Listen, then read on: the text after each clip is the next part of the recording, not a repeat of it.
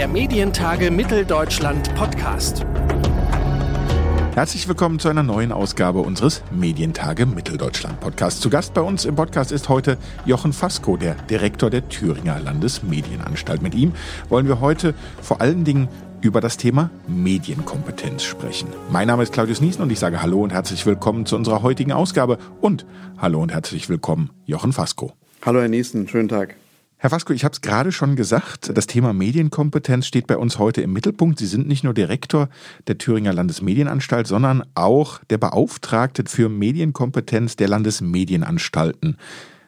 Was ist Ihre Aufgabe in dieser Funktion? Naja, das Thema Medienkompetenz, äh, ich sag mal, rauf und runter auch bekannt zu machen, deutlich zu machen, was hier Landesmedienanstalten tun, deutlich zu machen, dass das ja, das ist mein Eindruck und der von sehr vielen, ein, einen riesigen Bedeutungszuwachs bekommen hat. Auch, vielleicht auch wegen, aber auch in Zeiten der Pandemie. Und wir erleben das, ich sag mal, wenn ich von etwas größer anfange, auf der EU-Ebene schon. Da gibt es äh, kürzlich Schlussfolgerungen des Rates zur Medienkompetenz. Es gibt bei der AVMD-Richtlinie, also diese, diese ehemalige Fernsehrichtlinie, die die Grundlagen gibt für ganz Europa im Bereich äh, Rundfunk im weitesten Sinne, gibt es das Thema Medienkompetenz. Ich bin selbst zusammen mit meinem Kollegen Tobias Schmidt, der in Düsseldorf sitzt und die Regulierungseinrichtung von ganz Europa koordiniert, bei so einer äh, Action Group, also so einer Art Arbeitsgruppe aller europäischen Medienanstalten mit dabei, zusammen mit Irland, die das Thema Media Literacy, also Medienkompetenz auf europäischer Ebene aufbereitet. Also Sie merken, von Europa kommend, dann auf der Bundesebene, das Thema ist enorm gestiegen von der Wirk Wirksamkeit und Notwendigkeit, hier was zu machen. Wir haben äh, das Thema Jugendschutzgesetz, Digitalpakt Schule, es gibt eine neue Bundeszentrale für Kinder-, Jugendmedienschutz und, und, und, Bundeszentrale Digitale Aufklärung. Äh, die Kanzlerin hat vor noch nicht mal ein paar Tagen eine riesige Initiative Digitale Bildung zur Chefsache gemacht und hat deutlich gemacht, wie wichtig es ist, dass das Thema Medienkompetenz, das Thema Verständnis von digitalen Welten bei allen ankommt. Also ich will jetzt gar nicht so sehr ausführen. Und bei diesem Bedeutungszuwachs ist es den Landesmedienanstalten auch wichtig, mit einem eigenen Beauftragten, jetzt in meinem Fall oder wenn es eine Beauftragte mal irgendwann ist, eine beauftragte Kollegin, dieses Thema noch mehr Bedeutung zu geben. Hm. Jetzt, wenn ich das richtig sehe, sind von 14 Landesmedienanstalten 13 darunter, bei denen die Förderung der Medienkompetenz quasi zum Kernauftrag gehört. Sind Sie denn, Sie haben eben auch so ein bisschen angespielt auf den Bund, auf die Länder, auf die verschiedenen Institutionen, die mitmischen in dem Bereich, äh, sind Sie denn damit so ein bisschen auch sowas wie die Oberkontrolleure? äh, wir, wir sind also Kontrolleure sind wir nicht und ich mache das auch nicht in dieser Funktion. Im Gegenteil, ich glaube, da kann ich nur deutlich machen, dass meine Kolleginnen und Kollegen in der DLM hier hervorragende Arbeit machen. Medienkompetenz ist in der DNA der Landesmedienanstalten zu finden. Wir müssen und machen das schon seit geraumer Zeit hier nicht nur deutlich machen, was wir tun und was hier zu tun ist. Wir vernetzen enorm und wir gehen, wie gesagt, auf der Bundesebene auf die Verbände zu. Da gibt es zum Beispiel die GMK, die Gesellschaft für Medienkompetenz, bin dort auch im Beirat. Die Ministerien sind hier sehr aktiv. Es gibt Initiativen wie Gutes Aufwachsen mit Medien. Ich habe vorhin auch die Zentralen genannt, die Bundesinstitutionen und, und, und. Aber auch zum Beispiel, wenn es um politische Bildung geht, die Bundeszentrale politische Bildung, äh, die Privatwirtschaft, Google, Facebook und Co. Also ganz viele die hier aktiv sind und da Netzwerk zu sein und so ein bisschen dieses Netz auch in Spannung zu bringen und darauf das ein oder andere Bällchen nach links oder rechts rollen zu lassen, um das Bild mal zu benutzen. Das ist, glaube ich, eine Aufgabe auch von Medienanstalten und daneben haben wir ganz, ganz, ganz viele Großprojekte. Bin da immer sehr stolz drauf, wenn ich darüber berichten darf. Das ist ja nicht mein Verdienst, sondern der der Kolleginnen und Kollegen, auch der vielen, vielen Mitarbeiterinnen und Mitarbeiter in den Medienanstalten. Wir haben Internet ABC. Das ist eine Seite, da habe ich sogar mal für die Medienanstalten in, in Paris bei der UNESCO einen, ich sag mal, so eine Art internationalen Bildungs-Oscar gekriegt für meine Kolleginnen und Kollegen, die das äh, organisieren. ClickSafe, Flimmo, Uport, Handysektor. Und, und wer die Medienanstalten und das Thema Medienkompetenz erwähnt, muss auch Jim Kim und Fim nennen. Das sind nicht die, wer jetzt Donald Duck vielleicht kennt, das sind nicht die Neffen und Nichten von Tick, Trick und Track, sondern das sind Studien, Jim Jugend in Medien, Fim Familie in den Medien, Kim Kinder in den Medien, die Standards sind in Deutschland, vielleicht sogar europaweit, wenn es darum geht, wie sich Medien und die Bedürfnisse von Menschen, jüngeren, aber auch älteren Familien und so weiter verändern. Sie haben viele verschiedene Institutionen genannt. Ich frage vielleicht noch mal andersrum. Wir erleben das ja gerade jetzt auch im Zusammenhang mit Corona, dass äh, zwischen Bund und Ländern, gerade auch bei den aktuell viel thematisierten Ministerpräsidentenrunden, oft für Außenstehende der Eindruck entsteht oder die Frage ist, wer bestimmt, wer hat ein Thema auf dem Tisch, wer entscheidet, wer bringt vielleicht auch neue Initiativen voran. Dahin zielte eben auch so ein bisschen meine Frage, haben Sie da alle die Kompetenzen, die Sie brauchen, um dieses, und ich glaube, da sind wir uns einig, dieses wahnsinnig wichtige Thema voranzubringen? Oder gibt es da auch Punkte, wo Sie sagen, da brauchen wir als Landesmedienanstalten eine klare Aufgabenzuschreibung, da brauchen wir oder da wollen wir die Federführung übernehmen und vielleicht auch das, das und das muss getan werden, beziehungsweise im Umkehrschluss, was sind vielleicht auch gegenwärtig die größten Defizite? Also ich sage ganz ehrlich, die Medienwelt tickt meistens über die Länder. Die Länder arbeiten zusammen in, äh, in Staatsverträgen. Und natürlich kann man immer in Staatsverträge noch das Thema Medienbildung prononcierter reinbringen. Ich äh, gibt gerade eine kleine Diskussion, dass man, vielleicht eine größere, wenn ich ehrlich bin, dass man und wie man den Auftrag der öffentlich-rechtlichen verändert. Ich bin nicht derjenige, der hier berufen ist, eine Meinung zu haben, aber wenn man sieht, dass zum Beispiel in dem aktuellen Paragraph 26 des Medienstaatsvertrages das Thema Bildung besonders erwähnt wird als ein Thema, verstehe ich zumindest auch das Thema Medienbildung darunter. Und da ist dann vielleicht bei dem einen oder anderen, und ich möchte da niemandem zu nahe treten, aber noch Luft nach oben. Aber auch die Privaten, nicht bloß die, die Rundfunkveranstalter, auch die großen Medienintermediäre, haben wir mit Sicherheit noch Möglichkeiten, und da ist noch ein bisschen Luft nach oben, einiges zu machen, sodass man, vielleicht wenn man nicht bloß, weil man Public Value äh, bezogen dann gelobt und vielleicht auch bevorteilt oder begünstigt sein möchte, sondern weil man insgesamt gesehen die Arbeit als Medienakteure im weitesten Sinne mit der Verantwortung auch verbindet, für die Nutzer Angebote zu geben. Und da ist, glaube ich, noch Luft nach oben, aber Sie haben noch gefragt, wo sind Defizite oder wo kann man diskutieren. Ich persönlich zumindest bin der Meinung, wenn ich die, die, die Klassiker wie bei der Medienbildung, wie fehlende Personalstruktur, eine unzureichende technische Infrastruktur ist immer noch so ein Thema bessert sich gerade. Oder nicht genügend ausgeprägte Kompetenzen, zum Beispiel bei den pädagogischen Fachkräften. Wenn ich die mal beiseite lasse, dann denke ich mir, sollten wir zumindest mal eine Debatte anfangen über, über die Standards, über was, was, was ist gute Medienbildungsarbeit? Wie sehen Kriterien, wie sehen Indikatoren aus, die, die verbindlich sind und halten sich auch die Akteure dran? Also das ist eine Diskussion, die finde ich, die im Bereich der Medienbildung geführt werden sollte. Und zwar entlang der gesamten Bildungskette äh, von, von jung bis älter, aber auch zum Beispiel, wenn es um die Ausbildung, aber auch die Fortbildung von Pädagoginnen, Pädagogen, Erzieherinnen, Erziehern und so weiter geht. Hm. Ich meine, zugespitzt könnte man ja auch sagen, wenn man jetzt gerade die Diskussion um die Digitalisierung oder den digitalen Unterricht an Schulen ins Auge fasst, ob Lehrkräfte, die mit der ein oder anderen Lehrplattform ja, vielleicht an vielen Stellen überfordert sind, und zumindest ist das ja immer Thema in der Berichterstattung, ob die gleichzeitig in der Lage sind, wenn sie da schon überfordert sind, den äh, Schülerinnen und Schülern Medienkompetenz zu vermitteln, oder? Sie erwischen mich da ein bisschen, oder bin da vielleicht der Falsche, der Ihnen da in dieses Horn mit hineinbläst. Ich war selbst früher auch im Bildungsbereich tätig und habe Lehrer als hochengagierte und Interessierte erleben dürfen. Es gibt bestimmt Ausnahmen, aber es gibt immer Ausnahmen für beide Bereiche. Und in der Gänze und in der, im Querschnitt weiß ich, dass es Ihnen, den Lehrerinnen und Lehrern, darum geht, Inhalte zu vermitteln, Werte zu vermitteln. Das braucht man auch am Ende, um diese sehr komplizierte und jeden Tag neuer TikTok und keine Ahnung, Clubhouse und was weiß ich, um immer komplizierter werdende Medienwelt überhaupt noch zu verstehen. Diese Werte, diese Inhalte, diese Grundgedanken. Und was natürlich es prasselt unglaublich viel auf, auf Schule und auf die, die in Schule Verantwortung haben, ein.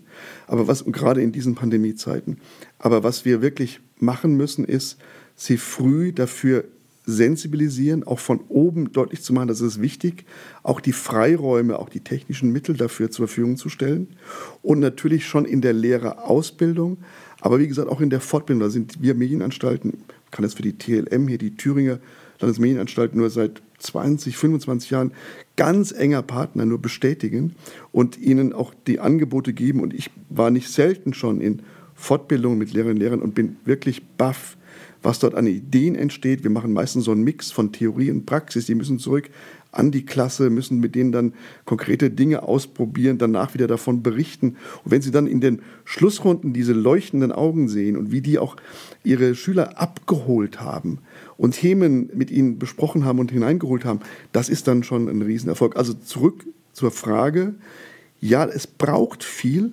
aber es braucht vor allem Ressource. Begeisterung haben sie, glaube ich, bei vielen Lehrern. Die sind vielleicht momentan ein bisschen müde, weil sie enorm unter Stress sind, wir alle. Aber dieses Thema ist so groß und so wichtig, zu verstehen, wie die digitale Welt funktioniert, Menschen, junge Menschen fit zu machen für Beruf, aber auch für ihr Leben, dass es eben auch in diesem Bereich, glaube ich, niemanden groß braucht, zu überzeugen, sondern Hilfe zu geben. Ein Aspekt vielleicht, weil Sie jetzt auch noch mal gerade gesagt haben, junge Menschen fit zu machen. Wer ist für Sie im Fokus? Vor allen Dingen Kinder und Jugendliche oder fühlen Sie sich auch am Ende für die Erwachsenen mitverantwortlich? Ich bin dankbar für die Frage, weil als ich vor 20, 25 Jahren dieses Thema mir enger erarbeitet habe, bin selbst Jurist und kein Pädagoge und habe großen Respekt vor der pädagogischen Arbeit, ist mir klar geworden, dass man damals vor allem Medien, so habe ich es empfunden, Medienpädagogik, Medienkunde, hier in Thüringen zum Beispiel, haben wir Schulen äh, fit gemacht, Medienschulen haben das, das übergreifende Angebot Medienkunde entwickelt, Lehrpläne und so weiter. Und da ging es vor allem um junge Menschen. Das Internet war ja ganz frisch gefühlt und es gab die Silver Server, aber die waren etwas überschaubar. Heute ist das völlig anders. Wir leben in einer Welt, wo wir auch Meinungsbildung, wo die ganze politische Information an Ältere nicht mehr in dem Maße über die Zeitungen oder vielleicht die Gespräche an Stammtischen, sondern über digitale Wege zu den Menschen führt. Und vielleicht sogar über Wege, die nicht so klar sind, wo man nicht so sicher sein kann, wir zumindest nicht, ob das Vertrauen gerechtfertigt ist. Und deswegen ist, um die Frage jetzt konkret zu beantworten, ja, Medienbildung ist natürlich für Jüngere, aber immer öfter auch für Eltern als Ansprechpartner für die Jüngeren und für ältere Menschen wichtiger. Wichtiger denn je sogar. Und ich glaube, am Ende, wenn wir in Zeiten der nächsten Jahre uns vorstellen, dass dann die Zeitung selbst vielleicht weniger Bedeutung hat, zumindest die analoge, gebrachte Zeitung. Und wir über Geräte mit den 60, 70, 80-Jährigen sowohl kommunizieren und sie sich auch darüber informieren, dann braucht es natürlich auch bei Eltern und Älteren eine höhere Medien, eine höhere Information, eine höhere auch Nachrichtenkompetenz. Jetzt wird ja viel diskutiert, gerade beim Jugendmedienschutz, um entsprechende Technologien. Die sollen Kinder und Jugendliche vor negativen Inhalten schützen. Da geht es um Algorithmen, da geht es um künstliche Intelligenz oder spezielle Software. Wenn ich Sie jetzt so erzählen höre, ist das der eigentliche Ansatz oder müssen wir woanders ansetzen, nämlich bei den Werten, bei dieser Vermittlungsarbeit, die nur zwischen Menschen funktioniert, die nur zwischenmenschlich funktioniert? Oder sind das zwei Seiten derselben Medaille? Also ganz ehrlich, genauso empfinde ich das, wie Sie es zuletzt gesagt haben. Schutz und Verantwortung bedingen doch einander. Und natürlich muss ich für Jüngere, Jüngste Schutzmaßnahmen entwickeln, muss dafür sorgen, dass wenn Gesetze verletzt werden, dass dann auch diejenigen, die dies bewusst und gewollt machen, damit vielleicht auch etwas ver verbinden, eine, eine, eine Aufruhr und, und Gesellschaft auch aufzuregen, muss auch deutlich machen, dass es natürlich vieles geht und erlaubt ist und zum Glück erlaubt ist in einer Welt, die zum Glück Meinungsfreiheit, Informationsfreiheit, Rundfunkfreiheit hat, aber es auch Grenzen gibt. Und so gesehen, ja, Medienkompetenz und aber auch auf der anderen Seite Schutz und Repression und auch dafür so sorgen, dass man im Zweifel ja weiß, dass man dass ein, ein Verstoß geahndet werden kann, gehören zueinander. Und einerseits gibt es natürlich gerade neue Formen, äh, Machine Learning Systeme in dem Jugendmedienschutz, technische automatisierte Erkennungsverfahren. Das wissen wir auch von den großen Medienintermediären. Es gibt ja auch neue, neue Möglichkeiten, Aber ich glaube, auf der anderen Seite, und da machen die Medienanstalten mit dem Projekt, das in vielen Ländern Platz gegriffen hat, verfolgen statt nur löschen, machen auch deutlich, es geht eben nicht nur irgendwie darum, Dinge, die man nicht mag, die man nicht gut findet und die sollte man auch ertragen können, wenn man sie nicht mag, aber die, die wirklich Gesetze verletzen, die jugendmedienschutzrechtlich äh, relevant sind, die müssen dann wieder äh, herausgenommen werden können und es müssen diejenigen, die diese Dinge einstellen, auch ja in der Gefahr sein, in Anführungszeichen, ne, ja, wirklich verfolgt zu werden. Sie müssen wissen, sie können morgen vor dem Kadi stehen. Es kann, sie werden gefragt, warum hast du diese Sache, die volksverhetzend ist, eingestellt?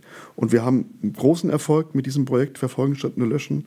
Wir wollen, dass auch generalpräventiv damit quasi deutlich gemacht wird, ich kann nicht irgendwie in einem rechtsfreien Raum sagen, was ich will. Das gibt ihn nicht. Genauso wenig, wie ich auf dem Marktplatz mich hinstellen kann und kann jemand beschimpfen und sagen, hängt die auf wir, wir wollen die äh, äh, nicht mehr sehen. Ich muss am Ende sowohl die Menschen fit machen, zu verstehen, einordnen zu können, das ist die Medienkompetenz, und ich muss auf der anderen Seite die Repression und auch die Verfolgung und damit die Generalprävention ermöglichen, damit der Einzelne auch weiß, irgendwo ist Schluss, eine Rechtsordnung muss man auch durchsetzen können.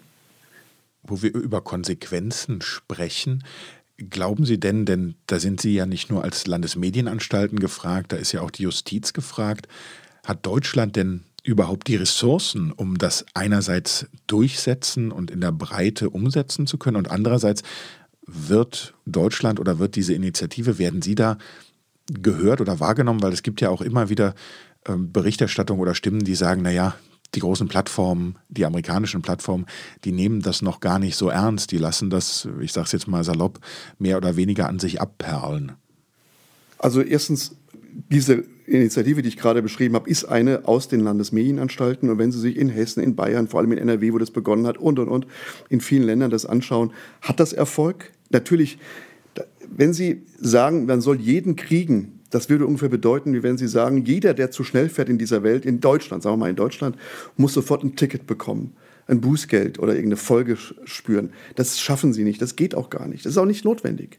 Es reicht, wenn man weiß, da steht vielleicht ein Blitzer oder da fährt einer hinter mir her und der misst. Und so gesehen den ein oder anderen dann zu finden. Übrigens, wenn darüber dann berichtet wird, diese Projekte sind meistens in Zusammenarbeit äh, mit großen, großen äh, Medienanbietern. Und wenn dann auch über diese Konsequenzen berichtet wird, hat das einen generalpräventiven Ansatz. Beides ist extrem wichtig. Also ja, wir fühlen uns da überhaupt nicht ähm, gering beachtet, sondern wir sind sogar Initiatoren, auch hier in Thüringen, von solchen Initiativen und Ideen und setzen das auch um. Die zweite Frage war Ressourcen. Wir haben die Debatte gerade auch, weil wir als Landesmedienanstalten seit dem 7. Äh, November mit einem neuen Medienstaatsvertrag mit der Pflicht ausgestattet worden sind, bei den Medienintermediären, den Googles, den Facebooks der Welt, bestimmte algorithmenbasierte Entscheidungen überprüfen zu müssen. Und da gibt es auch manche, die sagen, schütteln den Kopf, wie wollt ihr das überhaupt hinkriegen? Also keine Chance, das zu schaffen. Und da gilt das Gleiche wieder. Wir müssen natürlich bestimmte Fälle haben, werden dann nachforschen, werden dann überprüfen, werden im Zweifel auch entsprechend agieren. Und es kann dann auch gerichtlich überprüft werden, ob wir da falsch gelegen haben, wenn wir zum Beispiel dann eine bestimmte Verwaltungsentscheidung treffen. Und am Ende müssen aber auch die Anbieter darauf reagieren. Ich kann Ihnen ein Beispiel, zwei Beispiele geben. Das eine ist Jens Spahn, der Bundesgesundheitsminister, hat ja vor einigen Monaten mit bundgesund.de oder so ähnlich heißt dieses äh, bundesweite und vom Bund selbst initiierte Gesundheitsportal bei Google, ich sage mal, etwas prioritär äh, mit ihnen abgestimmt, ja, aufploppen lassen, wenn man sucht. Und private Anbieter haben sich dagegen jetzt gerade übrigens wettbewerbsrechtliche beim Landgericht in München erfolgreich gewehrt.